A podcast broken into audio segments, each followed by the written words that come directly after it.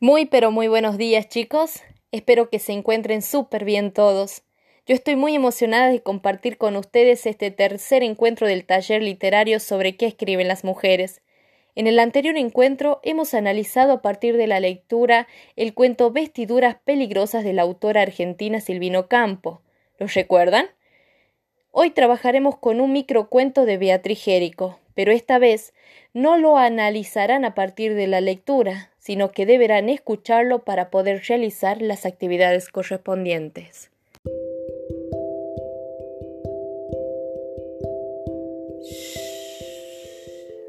Cierren sus ojitos.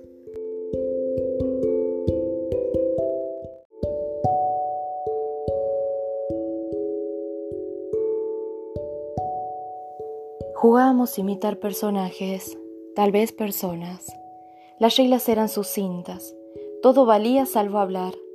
La alfombra del salón estaba libre de mesas y artefactos, y mi hermana se disponía a alzar un animal de peluche como el cura que oficiaba la misa en el colegio con la oblea. El gesto solemne, esperado, fue más que significativo. Era Rafiki en el Rey León. Llevábamos más de veinte acertados y el juego se complicaba. En mi siguiente turno fuimos al dormitorio de mis padres. Me eché un abrigo por encima, me puse un sombrero e hice como si fumara un cigarrillo y apagase la lengua. Mi hermana no tuvo ninguna duda aunque hubiese introducido la variable de la realidad. Eres el tío Nardín. Ella no sabía qué hacer. Miró todo el cuarto y parecía que no le venían las ideas. De repente se le iluminaron los ojos. Sal cinco minutos y vuelve a entrar. Habían pasado casi diez y yo llamaba a la puerta sin que mi hermana me respondiese. Crucé el umbral. El edredón cubría un bulto tapado hasta la cabeza. Me acerqué a la cama. No había movimiento y le pregunté si estaba dentro. Nada. Entonces agarré la esquina de las sábanas y descubrí el escenario que había preparado para mí con minuciosidad estricta. La almohada pintada de topos discontinuos de pintalabios carmín, el ovillo de posición fetal, el colorete morado alrededor de los párpados, amarillándose en los pómulos, la mirada perdida, como de ausencia. Me quedé observándola unos segundos, igual que las tantas veces que lo había hecho antes. Después grité, ¡Qué fácil! Eres mamá. Luego de haber disfrutado y viajado a través de la imaginación con este texto, nos focalizamos en el tema, ¿Habla sobre el amor? Les pregunto esto porque en el primer encuentro, al realizarle la pregunta ¿sobre qué piensan que escriben las mujeres? Su respuesta fue que todos los temas están relacionados al amor, porque todas las mujeres son súper, pero súper cursi. Recuerdo perfectamente esto. Seguramente muchos de ustedes van rompiendo con esa concepción.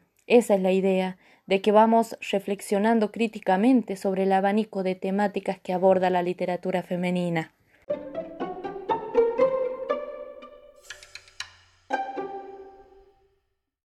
Ahora, y como lo anuncié al inicio, deberán realizar ciertas actividades con respecto al microcuento que han escuchado. Las consignas se encuentran en la sección archivo del aula. Manos a la obra y les deseo un buen inicio de semana para todos. Muy pero muy buenos días chicos. Espero que se encuentren súper bien todos. Yo estoy muy emocionada de compartir con ustedes este tercer encuentro del taller literario sobre qué escriben las mujeres. En el anterior encuentro hemos analizado a partir de la lectura el cuento Vestiduras peligrosas de la autora argentina Silvino Campo. ¿Los recuerdan?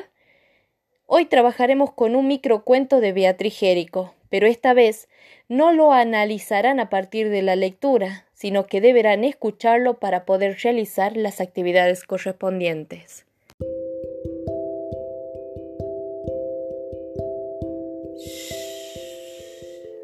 Cierren sus ojitos.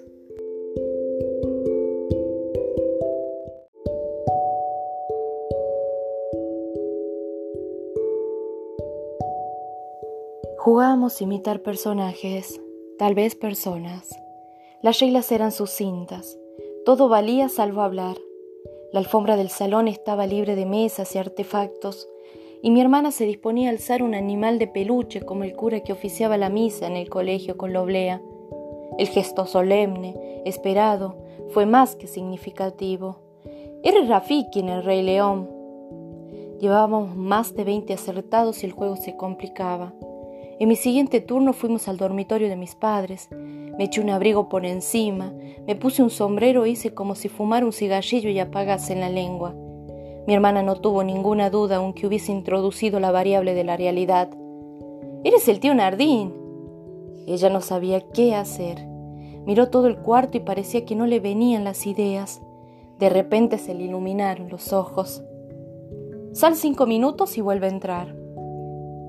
Habían pasado casi diez y yo llamaba a la puerta sin que mi hermana me respondiese. Crucé el umbral. El edredón cubría un bulto tapado hasta la cabeza. Me acerqué a la cama. No había movimiento y le pregunté si estaba dentro. Nada. Entonces agarré la esquina de las sábanas y descubrí el escenario que había preparado para mí con minuciosidad estricta. La almohada pintada de topos discontinuos de pintalabios carmín, el ovillo de posición fetal, el colorete morado alrededor de los párpados, amarillándose en los pómulos, la mirada perdida, como de ausencia. Me quedé observándola unos segundos, igual que las tantas veces que lo había hecho antes. Después grité. Qué fácil, eres mamá. Luego de haber disfrutado y viajado a través de la imaginación con este texto, nos focalizamos en el tema, ¿Habla sobre el amor? Les pregunto esto porque en el primer encuentro, al realizarle la pregunta ¿sobre qué piensan que escriben las mujeres?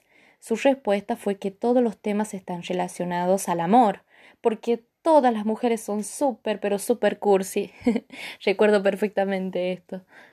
Seguramente muchos de ustedes van rompiendo con esa concepción. Esa es la idea, de que vamos reflexionando críticamente sobre el abanico de temáticas que aborda la literatura femenina.